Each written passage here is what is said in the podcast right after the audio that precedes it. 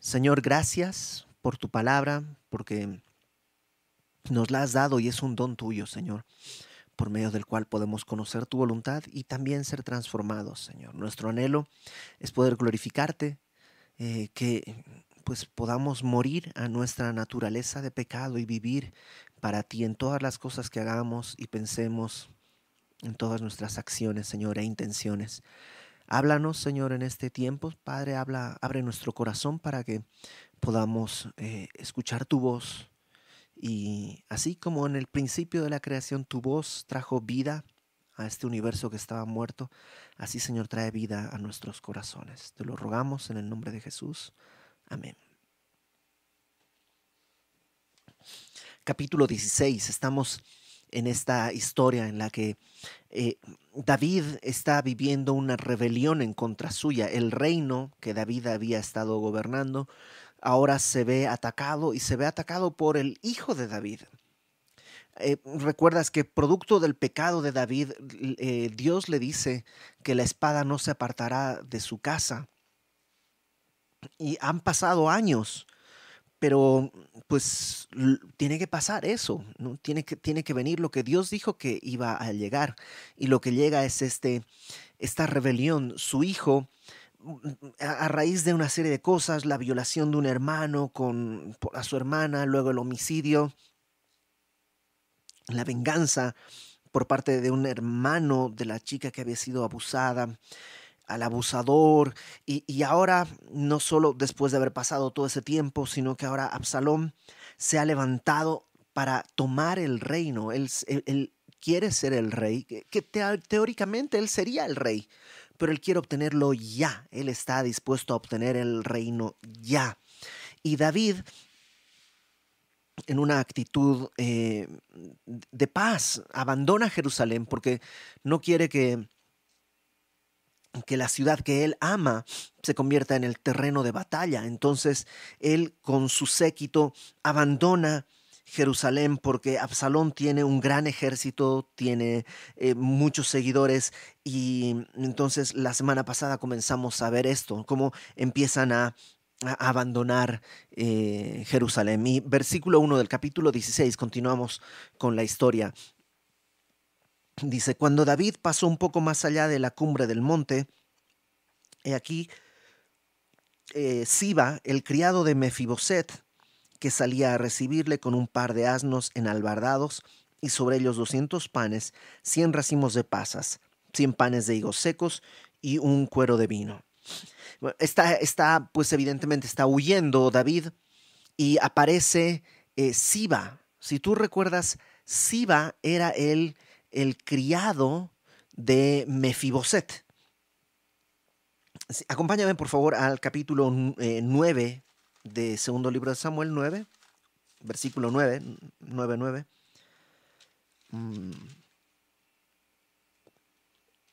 Cuando David busca a un descendiente de Saúl para hacer misericordia, acuérdate que lo lógico era que un rey eliminara a los descendientes del rey anterior.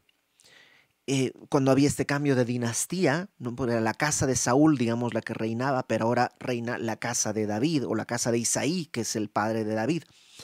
Y lo lógico es que eliminara toda la descendencia de Saúl, pero David más bien busca a algún descendiente y dice 9.9, él, eh, que encontró a, a, a, Mefiboset y le, le, hace promesas, lo invita a su casa y en el versículo 9, 9.9, entonces el rey llamó a Siba, siervo de Saúl, y le dijo, todo lo que fue de Saúl y de toda su casa, yo lo he dado al hijo de tu señor. O sea, Siba era siervo de Saúl. Y lo que le está diciendo es, todo lo que era de Saúl no me lo voy a quedar yo. David no se lo queda. Se lo da a Mefiboset, porque es el hijo de el señor de Siba, de Saúl. Entonces se lo doy a él. Tú pues le labrarás las tierras tú con tus hijos y tus siervos y almacenarás los frutos para que el hijo de tu señor, Mefiboset, tenga pan para comer. O sea, tú encárgate de que sus tierras produzcan, de que sus ganados produzcan, encárgate de que él almacene, pues, prosperidad. Em, pero Mefiboset el hijo de tu señor comerá siempre a mi mesa. Y Siba tenía quince hijos y veinte siervos. Entonces, ese es Siba, el que estaba como mayordomo de todas las posesiones, porque Mefiboset era lisiado de los pies, él no podría encargarse. Entonces, Siba es el que está encargado de las riquezas de Mefiboset. Entonces, bueno, ahora David está huyendo y Siba aparece y dice sale a recibirle con un par de asnos enalbardados. ¿Qué quiere decir enalbardado? Pues que le habían puesto las albardas. Y si tú dices, ah, bueno, ¿y, eso qué será? ¿Qué serán las albardas? Bueno, las albardas son como eh, dos bolsas que se cuelgan a los lados del animal para llevar carga, ¿no? Eh, la, idea es que iban los, estos asnos iban eh, cargados en el costado, pero el lomo iba descubierto. Eso es por eso se enalbarda para que caigan a los costados y así alguien puede incluso montar el asno. Entonces, dos asnos enalbardados y sobre ellos, en, las, en las alforjas, digamos, 200 panes 100 racimos de pasas, 100 panes de higos secos y un cuero de vino. ¿Y para qué es esto? Bueno, eh, le dijo el rey a Siba, ¿qué es esto? Y Siba respondió, los asnos son para que monte la familia del rey. Probablemente David está huyendo, dejó a sus concubinas, si tú recuerdas, en casa, pero se está llevando a sus esposas y tal vez a sus hijos más pequeños. Y dice, pues para que monte la familia del rey. Los panes y las pasas para que coman los criados. Interesante, ¿no? Está también pensando no solo en el rey, sino en la comitiva que, está acompañando al rey. Y el vino para que beban los que se cansen en el desierto. La huida no va a ser fácil, no pueden llevarse muchas cosas, están huyendo con lo que llevan puesto prácticamente. Entonces, esta provisión es una provisión que realmente podríamos eh, considerar eh, pues una gracia, una bendición. Estás huyendo y de pronto te viene todo lo necesario para poder aguantar la huida. Versículo 3. Y dijo el rey, ¿dónde está el hijo de tu señor? Es curioso porque nunca se menciona que Siba es siervo de Mefiboset, sino Siba es siervo de Saúl. Por eso el hijo de tu señor. ¿Dónde está Mefiboset? Interesante porque a David no le impacta la cantidad de cosas que le traen, sino la ausencia de Mefiboset. Y Siba respondió al rey, y aquí él se ha quedado en Jerusalén porque ha dicho, hoy me devolverá la casa de Israel el reino de mi padre. O sea, lo que, que Siba le está diciendo es que Mefiboset considera una de dos, o que Absalón, derrotando a David, va a devolverle el trono, o que su esperanza es que entre David y Absalón se maten y entonces él ascienda al trono porque es de la dinastía anterior. Entonces el rey dijo a Siba, He aquí, sea tuyo todo lo que tiene Mefiboset. O sea, no va a tomar nada. De todo eso que tú trajiste, quédatelo. Y todas las cosas que eran de Saúl y que yo te había dado para que ahora sean de Mefiboset y que tú las administres, bueno, ahora son tuyas. Todo es tuyo. Y respondió Siba inclinándose, Rey, Señor mío, halle yo gracia delante de ti. Y evidentemente para David esto es, pues esto es nefasto. De entrada ya hay un, una traición. Eh, su hijo lo está traicionando. Y ahora, aquel que David había buscado para hacer misericordia, le está traicionando para ver si recupera el trono. Entonces, para David esto es un dolor terrible. Ahora, realmente, lo que Siba está haciendo es mentir. Porque lo veremos más adelante, lo veremos cuando lleguemos al capítulo 19. En realidad, lo que pasó es que Mefiboset está alistando todo para ir con el rey, pero Mefiboset no puede caminar. Entonces le dice a Siba, montame en un burro para, para ir con el rey, y Siba probablemente lo empuja, lo hace a un lado y agarra las cosas y se va.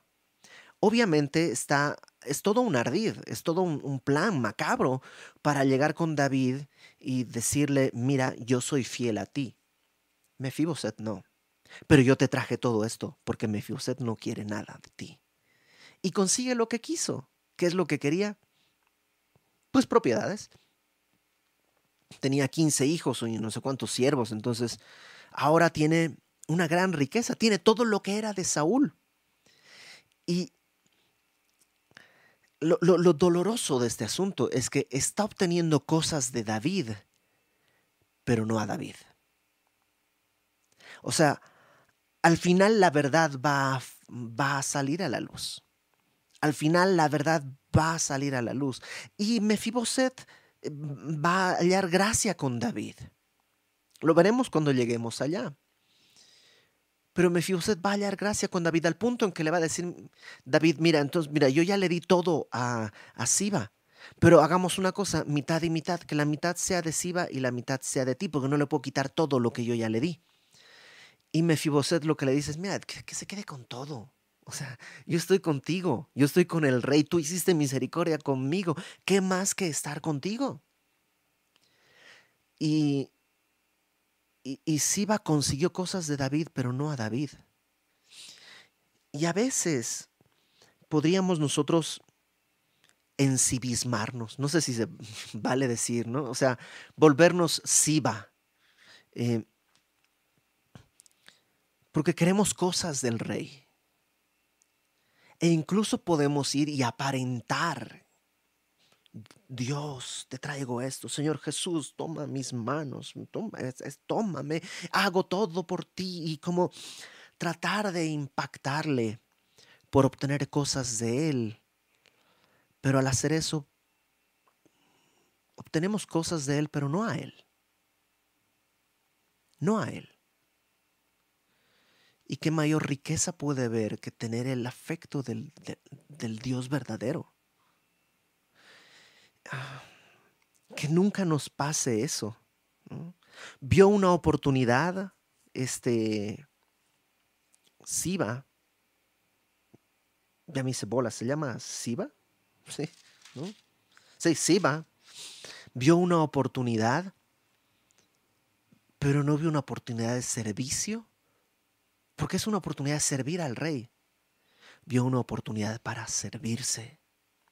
Y sabes, al final, cada día, siempre hay, siempre hay oportunidades que depende de dónde las mires. Las puedes mirar desde un lado como una oportunidad para servirte o una oportunidad para servir al rey, a lo mejor haciendo misericordia a alguien más. Por otro lado, pues David comete un error. ¿no?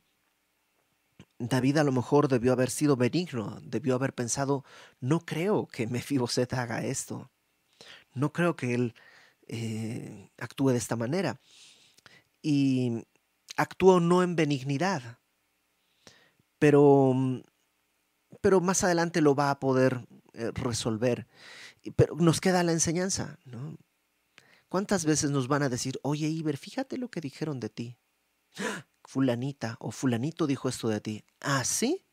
Pues entonces, ¿sabes qué? En mi corazón ya lo mato y, ya voy a hablar mal y, o sea, dejo que haya amargura y a lo mejor el otro no está ni enterado. A lo mejor hasta el que me comentó el chisme ni siquiera está enterado bien. Qué importante, la palabra nos dice que, que el amor cubre multitud de faltas y que la benignidad es un fruto del Espíritu. Eh, esto de que reclamamos en nuestra sociedad, uno es inocente hasta que se pruebe lo contrario, ¿no? También aplica en nuestras relaciones con, con los hermanos. No decretes culpable a alguien hasta que en verdad haya habido una prueba de que es culpable. Guarda, porque una vez que está ya en tu corazón eso, es difícil extirparlo. Es difícil quitar el prejuicio. Ya la próxima vez que lo veas, ya no lo vas a poder ver igual. Entonces no dejes que entren esas cosas en tu corazón. Sigamos leyendo porque se encuentra David con otro personaje. Desde el capítulo anterior hemos visto cómo se va encontrando con distintas personas. Ahora se encontró con Siba. Versículo 5. Y vino el rey David hasta Bahurim. Bahurim es un pueblo que está un poquito más allá del Monte de los Olivos. Y dice que aquí salía uno de la familia de la casa de Saúl. Este era un descendiente de Saúl, igual que Mefiboset, pero este era directamente de Saúl, a lo mejor un poco lejano, no un hijo directo, pero a lo mejor hijo de alguna concubina, no sabemos bien, pero descendiente de Saúl el cual se llamaba Simei, hijo de Gera, y salía maldiciendo y arrojando piedras contra David y contra todos los siervos del rey David. Eh, o sea, probablemente no son piedras como para matarlo, no está arrojando rocas como para matarlo, pero sí es una señal de desprecio es una señal de, tal vez, a lo mejor son piedras pequeñitas incluso, pero está, eh, es como, es, como una señal de desprecio, más que de homicidio, de desprecio. Y, dice eh, que va arrojando piedras y va maldiciendo. Y todos, verso, verso 6 dice, y todo el pueblo y todos los hombres valientes estaban a su derecha y a su izquierda. O sea, se pusieron alrededor del rey para protegerle, ¿no? Para a lo mejor pues tratar de tapar las piedras, tratar de, de cuidar al rey. Y decía Simei, verso 7, maldiciéndole, fuera, fuera, hombre sanguinario y perverso, Jehová te ha dado el pago de toda la sangre de la casa de Saúl, en lugar del cual tú has reinado, y Jehová ha entregado el reino en mano de tu hijo Absalom. Y hete aquí, sorprendido en tu maldad porque eres hombre sanguinario. Tú lo lees esto y lo primero que viene a tu mente es, wow, qué corazón tan lleno de amargura. Tan lleno de amargura y tan falto de verdad. Porque eh, dice, fíjate, hombre sanguinario y perverso. Jehová te ha dado el pago de toda la sangre de la casa de Saúl. La sangre de la casa de Saúl no está en manos de David. David no mató a Saúl. David no mató a los hijos de Saúl. De hecho, si hay alguien que tiene la sangre de la casa de Saúl, es Saúl mismo. Es Saúl el que trajo la ruina a su propia casa al rechazar la voluntad de Dios, al rechazar el consejo de Dios. ¿Te acuerdas desde el 1 Samuel capítulo 15? Lo vimos en esta espiral en la que Saúl va descendiendo y descendiendo y descendiendo. David, de hecho, si fuera sanguinario, Simei no existiría. Si David fuera un hombre perverso y sanguinario, Simei no existiría, no estaría vivo. Y de entrada, decirle sanguinario a alguien que es sanguinario no es una buena idea. O sea, tirarle piedras a alguien que es sanguinario, ¿qué va a provocar? pues que si fuese sanguinario te va a cortar la cabeza inmediatamente. Pero ahí está, actuando de una manera, eh, pues eso, está tratando de hacer leña del árbol caído. Está la amargura en su corazón, encontró un lugar por donde salir y aguas, porque si tú acumulas amargura, volvamos a lo de antes. ¿Qué tal que alguien le dijo a Simei, David mató a los descendientes de Saúl? Y lo creyó. Y ahora está con eso tan en su corazón, lleno de amargura, que en el momento en el que puede, lo saca y está deshonrando a, David. Y está, pues, eso, maldiciéndole. Entonces, verso 9, fíjate, Abisai, hijo de Sarbia, Abisai es hijo de Sarbia y hermano de Joab. Joab es el general del ejército de David. Abisai también es un hombre de guerra. ¿Te acuerdas que juntos Joab y Abisai vengaron la muerte de Asael, su hermano, de una manera eh, artera? Eh, entonces, Abisai, hijo de Sarbia, dijo al rey, ¿por qué maldice este perro muerto a mi señor el rey? Te ruego que me dejes pasar y le quitaré la cabeza. Y seguramente lo podía hacer. O sea, era un hombre de guerra y un hombre que está ahí también seguramente recibiendo las pedradas, tal vez ahí escuchando, ¿sabes qué? Estoy cansado de este cuate que está grite y grite y grite y maldice y maldice y maldice. David, voy y le corto la cabeza en este instante. Y ese sí es un hombre que puede hacerlo. Es el mismo que cuando, si tú recuerdas, en el capítulo 26 del primer libro de Samuel, 1 Samuel 26, eh, eh, David está, ve el campamento de Saúl, que lo está persiguiendo, y se acerca junto con Abisai y entran al campamento y llegan hasta donde está Saúl durmiendo. Y Abisai le dice, mira, aquí hay una lanza, dame chance y lo atravieso. No va a ser necesario un segundo golpe, con una ya lo tengo. Entonces, Abisai sí era un hombre que era capaz de hacerlo y David está frenándolo. Lo frenó contra Saúl y ahora lo frena contra Simei. Fíjate en el versículo 10. Eh, el rey respondió, ¿qué tengo yo con vosotros, hijos de Sarbia? Es como, ah, ¿por qué quieren quitar la cabeza a todo el mundo? ¿Por qué quieren matar a todo el mundo? Si él así maldice, es porque Jehová le ha dicho que maldiga a David. ¿Quién pues le dirá, por qué lo haces así? Ahora, no es que está diciendo que a lo mejor es una profecía y las maldiciones vienen de parte de Dios. Seguramente no es eso a lo que se refiere, sino, digámoslo así, si Dios quisiera callarlo, Dios tiene cómo hacerlo.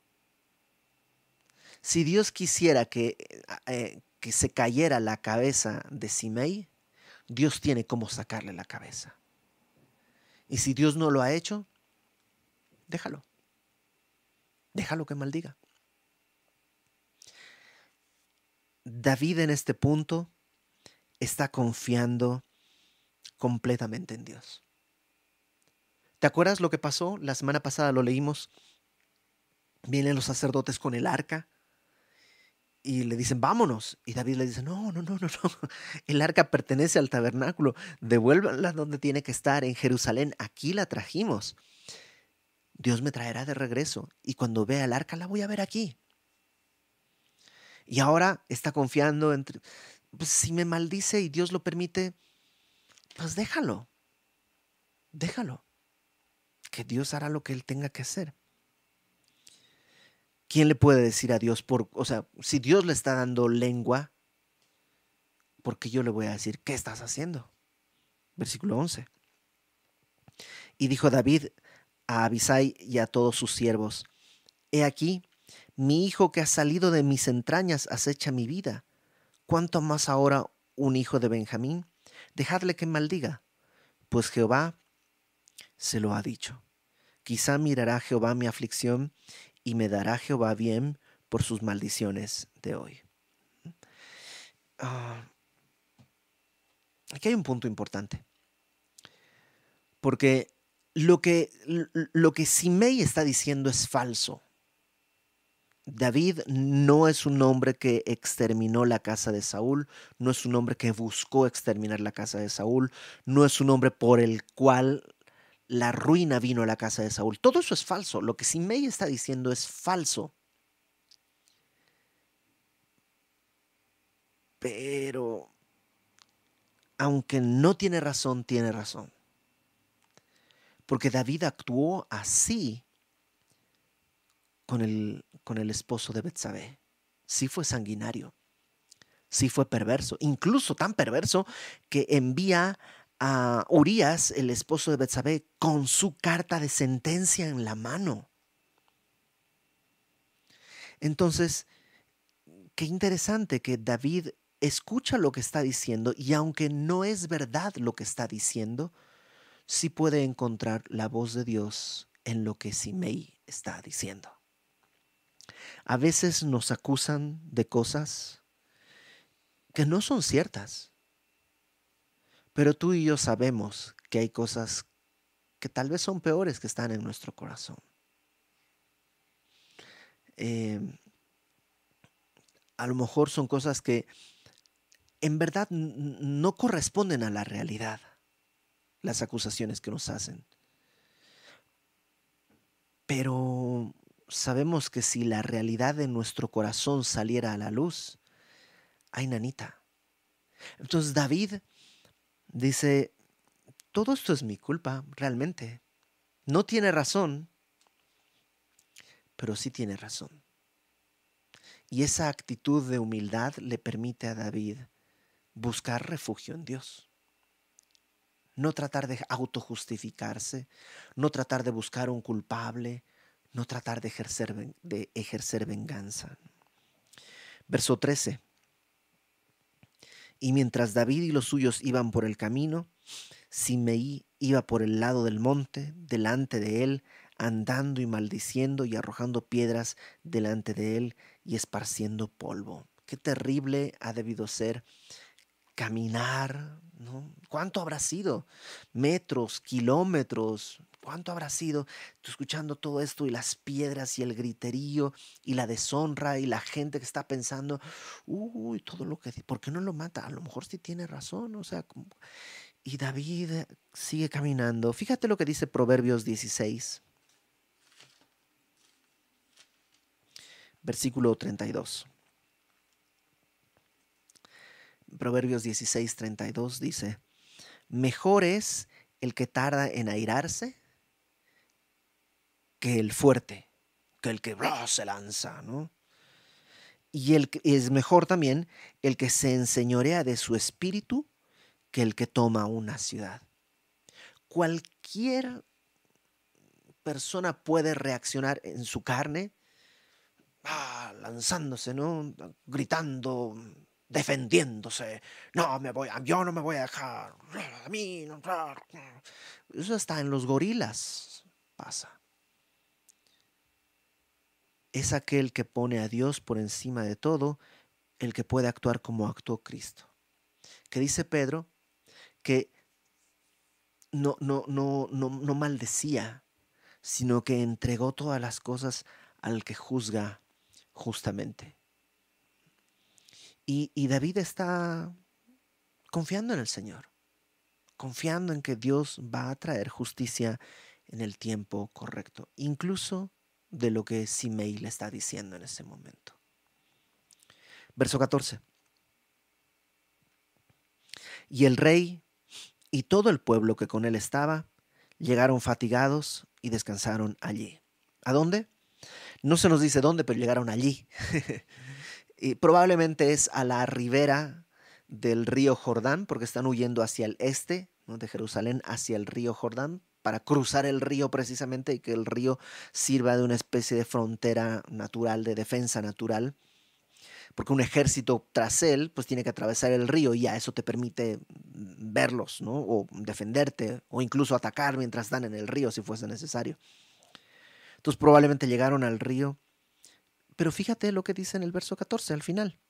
¿Llegaron fatigados? Sí, pero descansaron. Hay un descanso que solo Dios puede darte. Aún en la mitad de la huida, aún en la mitad del dolor y de la angustia. Y Dios quiere darte. ¿De dónde sacaba David ese descanso? De una sola cosa.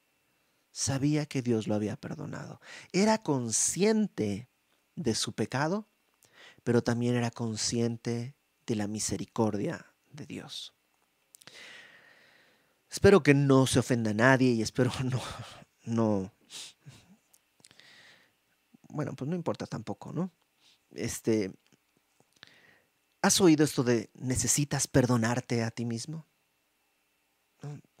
Eh, esa frase yo creo dicha con buena intención a menudo, es completamente falta a falto de verdad. Nadie necesita perdonarse a sí mismo.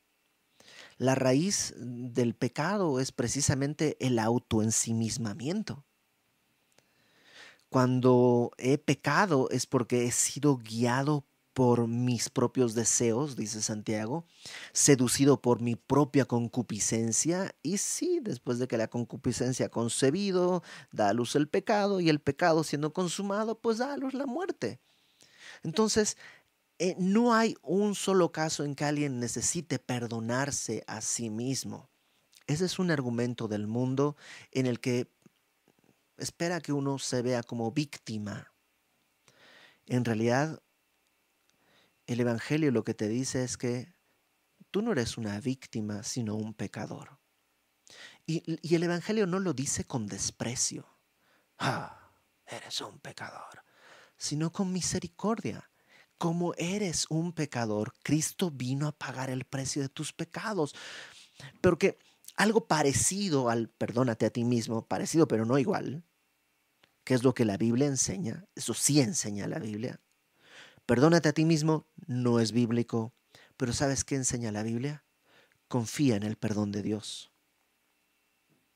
A veces lo que falta no es necesito perdonarme a mí mismo, sino necesito comprender el perdón de Dios, que Dios efectivamente me ha perdonado, que mi pecado es, por muy grotesco que sea,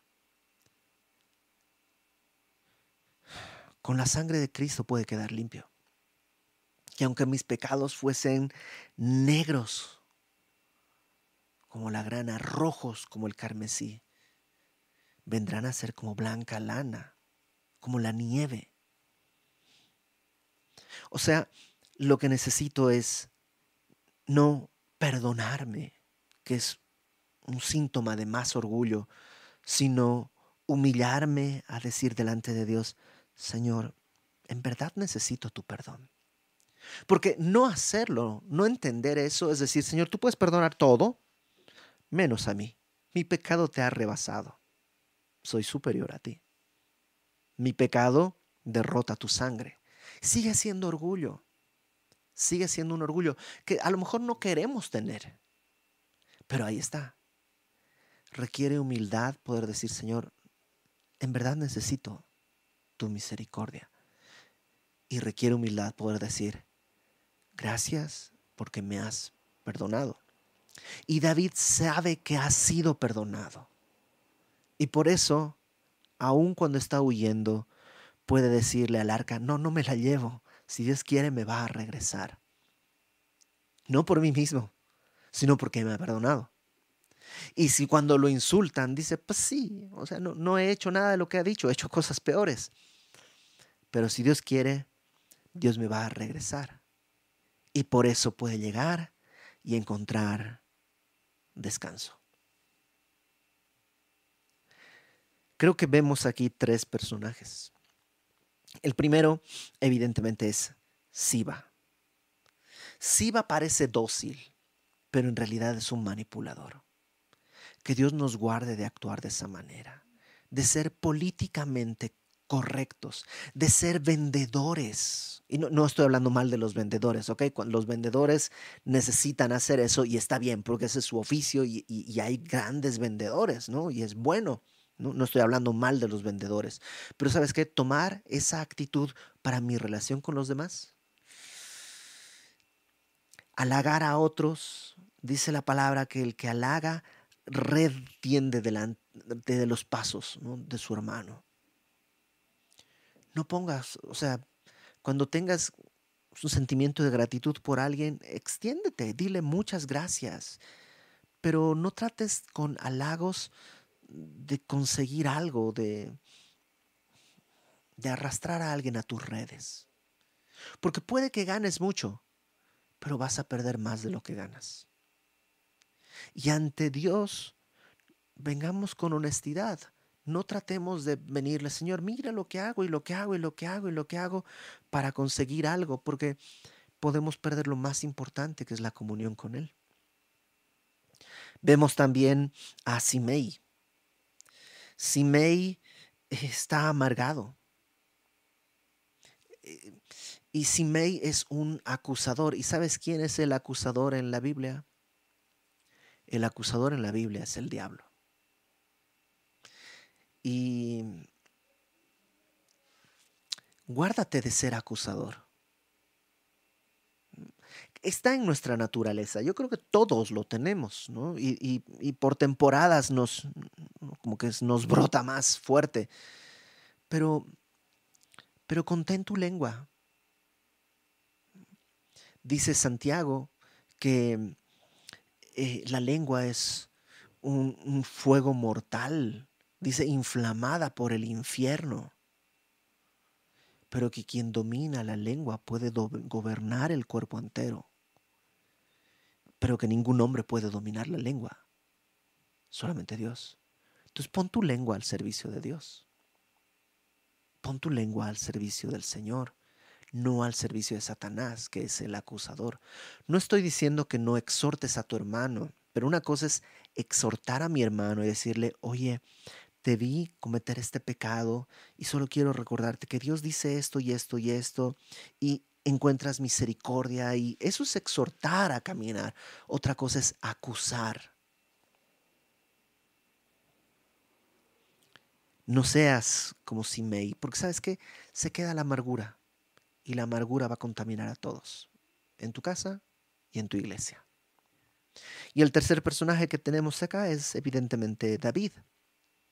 David en este punto es capaz de reconocer que Dios tiene el control aunque todo parece descontrolado y de confiar en Dios aunque todo parece en contra suya, al punto de decir, esto que están diciendo contra mí no es la verdad, pero hay verdad en lo que me están diciendo. Aprende a escuchar la voz de Dios y humíllate bajo la poderosa mano de Dios, que Él te exaltará cuando sea tiempo. Vamos a orar. Señor, guárdanos de ser como, como Siba, tratando de manipular las cosas.